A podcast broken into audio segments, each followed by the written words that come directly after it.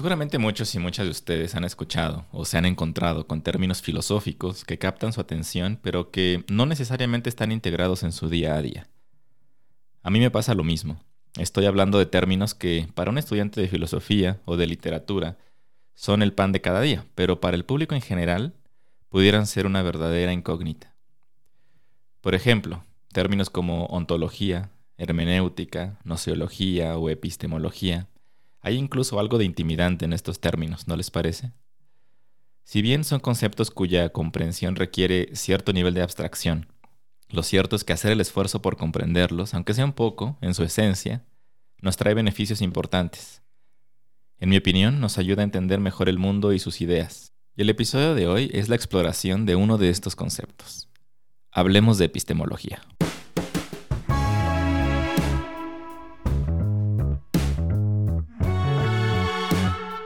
Estás escuchando Encuentros de Mentes. Yo soy Carlos Arroyo. Gracias por descargar y escuchar un episodio más de Encuentros de Mentes, un podcast que busca ubicarse en la intersección entre ciencia, filosofía y espiritualidad. Los invito a buscarnos en las plataformas de podcast y redes sociales. Todos los vínculos relevantes están en las notas de todos los episodios para seguir este viaje de exploración del conocimiento y de la experiencia humana. Como decía en la introducción, el episodio de hoy está dedicado a entender mejor qué es la epistemología. Yo me reencontré con ese término hace algunos años a través de un canal de YouTube llamado Street Epistemology o Epistemología Callejera. Sin entender muy bien de qué se trataría, decidí ver algunos de estos episodios y me di cuenta de que se trata de un señor llamado Anthony Magnabosco que graba conversaciones con personas en la calle acerca de sus creencias religiosas o políticas y cómo llegaron a ellas. Pero lo más importante aquí es la exploración de por qué consideran que lo que creen es cierto, real, la verdad. Y sin que en ningún momento explicaran explícitamente en estos videos qué es la epistemología, intuí que se trataba de un proceso de cuestionar nuestras creencias más arraigadas y entender por qué las consideramos verdaderas. Y aunque ese proceso de cuestionamiento es bastante interesante, quise saber un poco más sobre qué es filosóficamente hablando la epistemología. Para ello recurrí a una persona que admiro desde hace muchos años, que aunque no es un filósofo de formación, es la persona más preparada que conozco para ayudarme a entender este concepto. Ok, bueno, yo soy Gabriel Lastey, em, soy egresado de Letras Hispánicas en la UNAM y de em, la UAM Iztapalapa en la maestría y el doctorado, Teoría de la Literatura. Me dedico a la docencia desde el arcaico año de 1996, ininterrumpidamente y por vocación. Y durante mucho tiempo fui profesor de, bachillerato, de literatura universal mexicana, el bachillerato, profesor de, distintas asignaturas de lingüística y literatura en, el Instituto Superior de Intérpretes y Traductores, donde nos conocimos. Y desde hace unos cinco años estoy trabajando a tiempo completo en el ITAM, el Departamento de Lenguas. Mm. Esa es pues mi, mi actividad actual. Y bueno, pues hobbies, evidentemente la lectura, ¿no? Quizá lo que más disfruto, actividad que más disfruto, al mismo nivel que comer rico y andar en bici es leer. Sin más preámbulo, le pregunté a Gabriel por dónde comenzar a entender la epistemología. Y el resto de este episodio es precisamente esta conversación que ahora les dejo en su totalidad. Escuchar hablar a Gabriel es un deleite que me da mucho gusto poder compartir con todos ustedes. Yo eh, comenzaría por la palabra y vería en ella la etimología, el logos del episteme, eh, la teoría del conocimiento, y les diría a los interesados que, aun cuando la palabra es griega, si pensamos la epistemología como una rama de la filosofía que se encarga de teorizar los procedimientos cognitivos de la propia filosofía, estamos pensando más bien desde la filosofía moderna que desde la filosofía antigua. No porque no haya una epistemología implícita o explícita, hay grados, en pensamientos como el de Platón, por ejemplo, o en pensamientos como el de Aristóteles. Desde luego que hay una reflexión sobre los procesos y las herramientas cognitivas. Hay en esas filosofías, desde luego, también reflexiones muy importantes y muy sofisticadas sobre qué significa la verdad, cómo se accede a ella, cómo podemos corroborar o comprobar que un discurso es veraz o no. Pero, insisto, epistemología como lo que dice un manual de filosofía actual. Es decir, una subdisciplina o una rama del pensamiento filosófico que se encarga de esa región, ¿no? Que es teorizar sobre el conocimiento, sobre las condiciones del conocimiento. Eso es algo que viene con la modernidad y que podríamos localizar en el mapa poniendo alfileres en distintos momentos de la historia, en distintos pensadores, pero yo creo que el alfiler mejor puesto en ese mapa estaría en Prusia, en Königsberg, en el siglo XVIII, en la persona de Manuel Kant. Creo que no podemos llegar a un cierto consenso sobre qué es epistemología en la modernidad si em, no empezamos y nos demoramos. Eh, si no empezamos por Kant y si no nos demoramos lo suficiente en él. Claro, entonces, si, si, estoy entendiendo bien, digamos, en, la antigüedad los filósofos griegos estaban haciendo epistemología sin saberlo, ¿no? tal vez como que mm. la palabra no existía como tal. Estaban haciendo epistemología sin darle a su labor, a esa labor, la posición como sistémico universitaria que se le da en la modernidad. Okay. ¿Okay?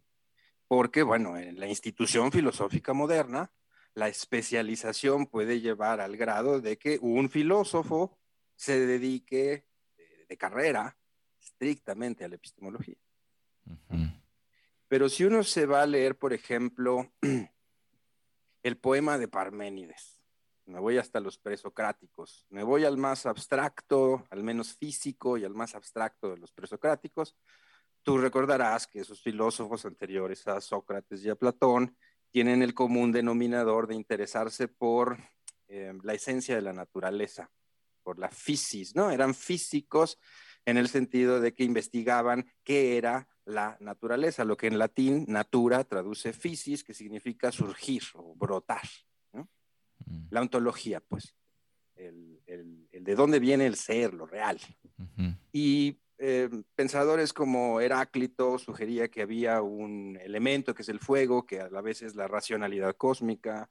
Eh, Tales Mileto hablaba del agua, eh, Anaxímenes, si mal no recuerdo, del aire. Empédocles de cuatro elementos, de ahí viene esta doctrina de los cuatro humores a la larga, que llega Hipócrates, ¿no? Aire, agua, fuego y tierra. En ese conjunto de pensadores hay dos en donde, en mi opinión, es bien clara la presencia de la epistemología. Uno es Pitágoras, que sugiere que la racionalidad del cosmos es matemática, el aritmos, el número, es em, la lógica de lo real. Y por lo tanto, quien piensa en números está en el camino correcto del conocimiento, ¿no es cierto? Quien articula su pensamiento sobre la realidad en forma matemática está en la vía epistémica correcta porque la esencia de lo real es matemática, ¿no? La epistemología siempre trata de llevarte al contacto con lo ontológico, al contacto eh, correcto con el ser, con lo real. Además, Pitágoras estaría Parménides, al que hace un ratito presenté como el más abstracto de los presocráticos, porque para él el principio de lo real se llama el ser y el ser se corresponde con el pensar. En cambio, el no ser se corresponde con la opinión, no con el pensamiento, sino con la opinión. Y ahí ves claramente una separación entre, pues voy a decirlo en términos muy chabacanos, la charlatanería y el discurso veraz. Quien piensa y sigue las reglas del pensamiento accede al ser por pensar. Quien habla sin saber de lo que habla o quien emite opiniones cambiantes sobre las cosas del devenir, pues nunca va a llegar al ser, porque el devenir siempre está cambiando, ¿no? La realidad empírica siempre se está transformando y sobre lo que se transforma y muta no puede haber pensamiento, porque el pensamiento captura mentalmente una cosa fija y esa cosa fija es el ser. Mm. En ningún momento de ese texto tan denso y a la vez tan breve, que es un poema, el poema de Parménides, se dice, y ahora voy a hacer epistemología en estos versos. Tú percibes, como bien dijiste, que está en acción, que la epistemología está en acción. Déjame hablar de otro texto antiguo antes de devolverte la palabra. Si tú vas a un diálogo del periodo medio, Platón hay tres periodos, el juvenil, el maduro y el viejo. Si tú vas a un importante diálogo del periodo medio que se llama Teeteto, vas a encontrar quizá la primera reflexión larga, profunda y muy articulada sobre epistemología, sobre cuáles son las condiciones que debe satisfacer el intelecto humano para decir que está pronunciando o elaborando un discurso correcto sobre la realidad. Ahí, diríamos, eh, o se me ocurre decir, está eh, bien visible por primera vez en la tradición occidental nuestro tema, en el teto. Muy bien. Y, entonces dices que llegando a Kant. dando un salto enorme. Dando un salto enorme. Em, ¿Qué cambia cuando llega, digamos, Kant? ¿Qué, ¿Qué, propone con respecto a la epistemología? ¿Es él el que nombra, digamos, como este, esta teoría del conocimiento o no necesariamente? No necesariamente y francamente yo mentiría si te dijera que sé em, la historia del término con tanto detalle, pero hay los recursos léxicos, eh, filológicos para, para buscar y rastrear, ¿no? ¿Cuándo se usa por primera vez en Alemania, en Francia, epistemología? Claro. No lo sé. Eh, lo que sí puedo decirte es que el gran cambio se da en estos términos. Kant sugiere que la ontología depende de la epistemología y no al revés. Es decir, en el paradigma antiguo, la pauta del conocimiento humano lo marca lo real mismo. Es la naturaleza, la realidad que está fuera de la mente, la que se deja percibir a través de los sentidos, la que se deja conceptualizar gracias al pensamiento lógico, pero la pauta de cómo hay que pensarla, cómo hay que captarla, la marca ella, la realidad. Por lo tanto, la ontología gobierna la epistemología. Ejemplo breve. En el tratado de Aristóteles que se llama Sobre la interpretación, Peri Hermeneyas, en efecto, se termina hablando sobre el lenguaje, sobre cómo construye el lenguaje, el significado de las palabras y de los enunciados. Pero lo que yo quiero en este momento enfatizar es que en ese tratado Aristóteles dice que en última instancia los nombres de las cosas existen debido a un proceso inferencial. Nosotros percibimos con los sentidos las cosas, las captamos en tanto que conceptos, las reflejamos por dentro como conceptos y a esos conceptos los etiquetamos con un nombre. Pero el acto de nombrar no es gratuito, no es una ocurrencia espontánea del ser humano, es responder a una necesidad de reconocimiento que vino de lo real. La cosa me pidió ser nombrada. En Kant, insisto, dando un salto bien injusto en el tiempo, dejando en el silencio un montón de personas importantes, en Kant ocurre un trastocamiento de la jerarquía, ontología, epistemología. Es la epistemología la que le marca la pauta a la ontología.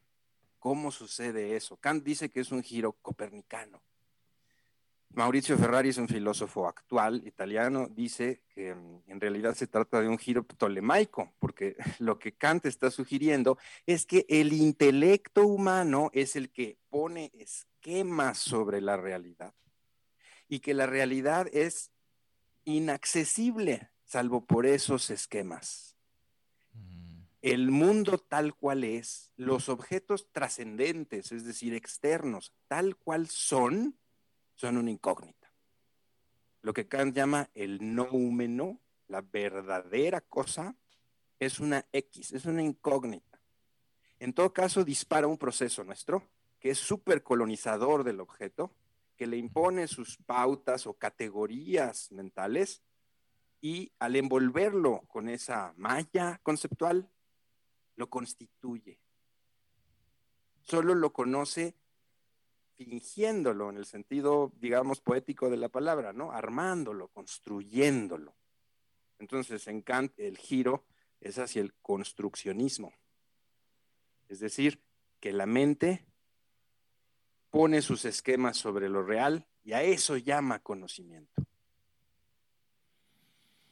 Por ejemplo, Kant dice que el espacio y el tiempo, independientemente de que un intelecto divino podría juzgar correctamente qué son en términos objetivos, para los seres humanos y para los intelectos finitos, el espacio y el tiempo son una especie de programa de software de la mente.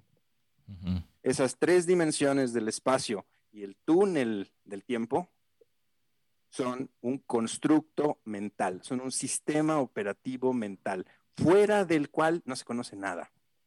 Lo que conocemos, lo que llamamos conocimiento del exterior, es un dato sensorial o una serie de datos sensoriales o un input sensorial que vamos poniendo en los casilleros del tiempo, del espacio y de 12 conceptos maestros que Kant llamó las categorías, que son conceptos que filosóficamente reproducen los parámetros de la física de Newton.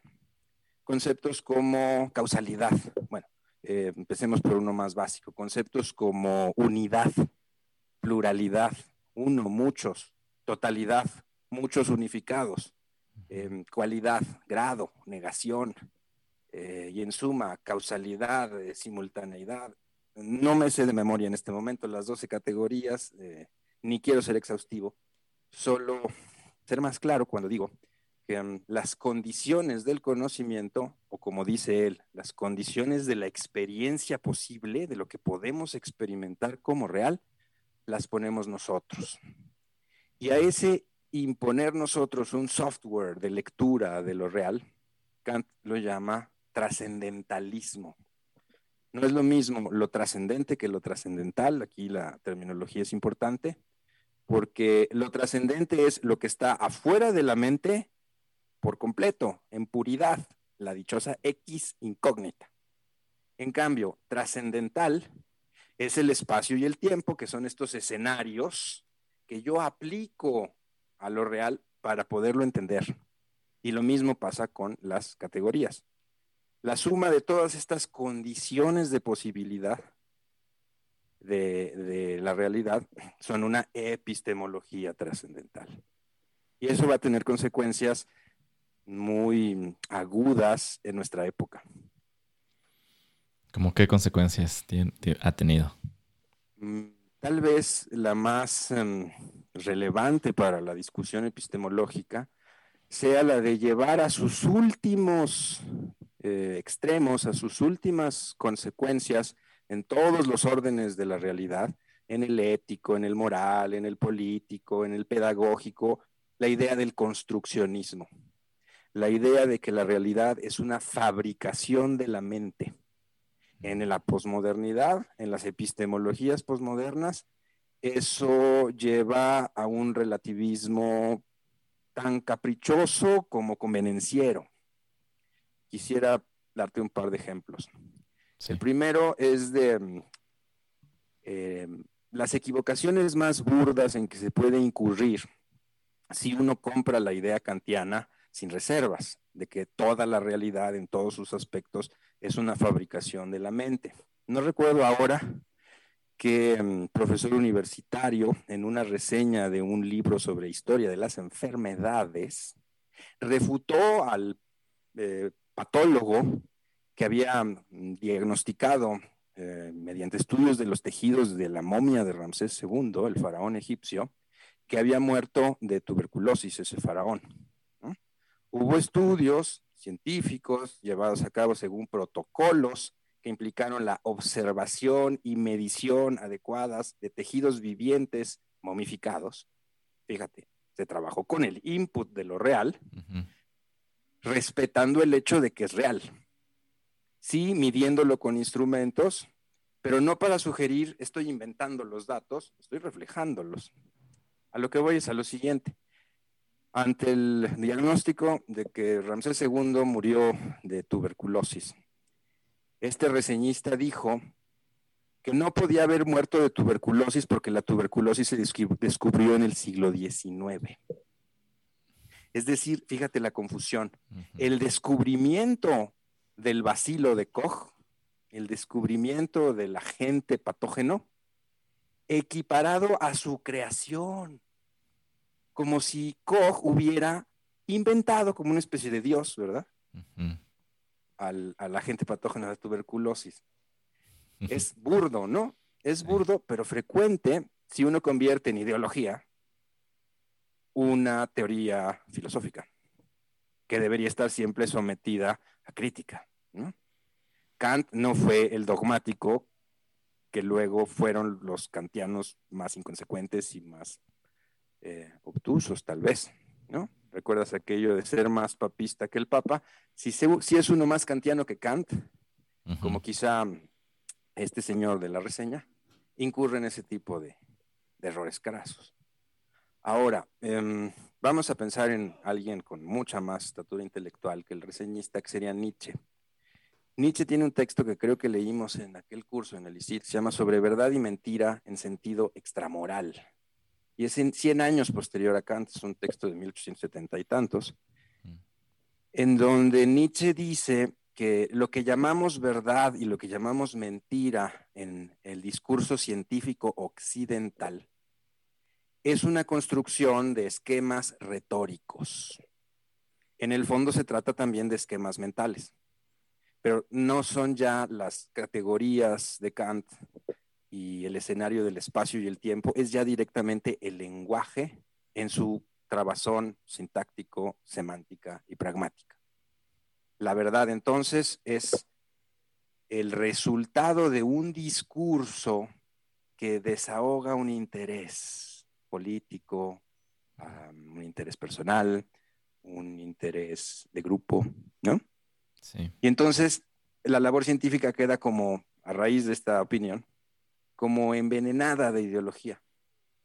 No puedes hacer ciencia objetiva porque vas a usar el lenguaje y el lenguaje te va a forzar a usar las figuras retóricas que simulan la verdad.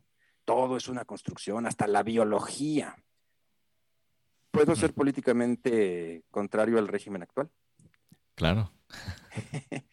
en estos dos años leído en Twitter eh, pues muchos arrebatos construccionistas. Y entre estos arrebatos construccionistas hay muchos que tuvieron que ver con, pues, con el nombramiento del actual director del CONACIT y su manera de pensar y sus políticas institucionales. Y la idea de que hay una ciencia neoliberal es una idea que está mal expresada, en mi opinión. Una cosa es sugerir que en tanto que la ciencia es una institución humana cuyos representantes son individuos con intereses particulares, políticos, ideológicos y de grupo. Una cosa es decir que esa comunidad científica tiene sesgos e intereses y puede tener una mentalidad neoliberal y por lo tanto eh, favorecer o desfavorecer otorgamiento presupuestal, por ejemplo, ¿sí? Una cosa es decir eso y otra cosa es decir que de origen, como episteme, la ciencia es neoliberal o marxista o no sé, este, del color y sabor que tú gustes. Ahí hay una confusión construccionista. Tú me dirás, ¿y qué no? Hasta los protocolos más rigurosos de los científicos duros no tienen algo de esquema mental o mucho. Claro que tienen mucho o todo de esquema mental. El problema es que un esquema mental que busca acoplarse a lo desconocido pero cognoscible, que es lo real. La ciencia fracasaría como ciencia si dijera, como solo tengo esquemas mentales para explorar la realidad, pues ya mejor no la exploro, me quedo con los puros esquemas. Convierto una lente en pantalla. Ahí está el quid del construccionismo posmoderno. Esto que te estoy diciendo, obviamente no lo inventé yo. Estoy, estuve releyendo un poquito hoy en la mañana y te voy a mandar el PDF, es un libro que te va a encantar. A Maurizio Ferraris, este filósofo italiano, que en 2011 publica un manifiesto del nuevo realismo, en donde trata de compensar el delirio del construccionismo posmoderno. Sí, por favor, sí, mándame eso y para leerlo, prepararme ¿A quién recomiendas leer? Me, mencionaste algunos este, que me ibas a mandar eh, algún PDF de algún filósofo eh, más contemporáneo eh, para entender estos temas desde lo más básico hasta algo tal vez mucho más sofisticado. ¿A quiénes recomiendas? ¿Quiénes tienes en mente? Pues mm, mira, no, no tengo tantos recursos bibliográficos como tú crees. Por lo tanto, lo que te puedo recomendar así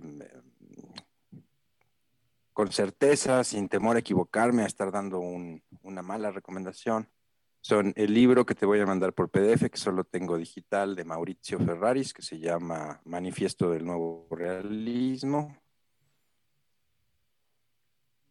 También recomiendo mucho este que te muestro aquí, de Karl Popper, que se llama El concepto y la mente. Tal vez em, eh, la reflexión epistemológica más em, productiva, más digna de atención, más seria que está teniendo lugar actualmente y desde hace décadas en el punto donde confluyen la filosofía y la ciencia dura, no las ciencias sociales, la ciencia dura, sea el espacio de la filosofía de la mente y la ciencia cognitiva. Y este, este librito de conferencias de Popper es un tanto pionero en, en este orden de cosas. Son unas conferencias de 1969. Pero bueno, es Popper, que es uno de los grandes filósofos de la ciencia. Y en este libro que se llama El cuerpo y la mente hay una teoría muy interesante y muy, de muy fácil comprensión sobre eh, lo que él llama The Three Worlds, los tres mundos. El mundo de la realidad física, el mundo uno para Popper, el mundo de los estados mentales, que implican, por cierto, los esquemas eh, de pensamiento, que en el fondo pueden depender o dependen de, de, patrones, redes neurológicas, ¿no es cierto? El mundo dos es el de los estados mentales, y luego está el mundo tres, que es muy interesante, que es el de los productos manufacturados, eh, hechos por el ser humano el mundo de la cultura, mm. que es el mundo 2 cuajado en el mundo 3. Yo pienso una herramienta y la produzco y la pongo en el mundo 1 e intervengo en el mundo 1, desde el 2 y el 3. Es bien interesante este libro. Buenísimo. Y también es muy interesante Tempay 2 en la colección Pensamiento Contemporáneo. También en esa misma colección está esta especie como de mm, recapitulación biográfico-intelectual del camino de otro gran epistemólogo, de Hilary Putnam. Este libro se llama Sentidos, sin sentido y los sentidos.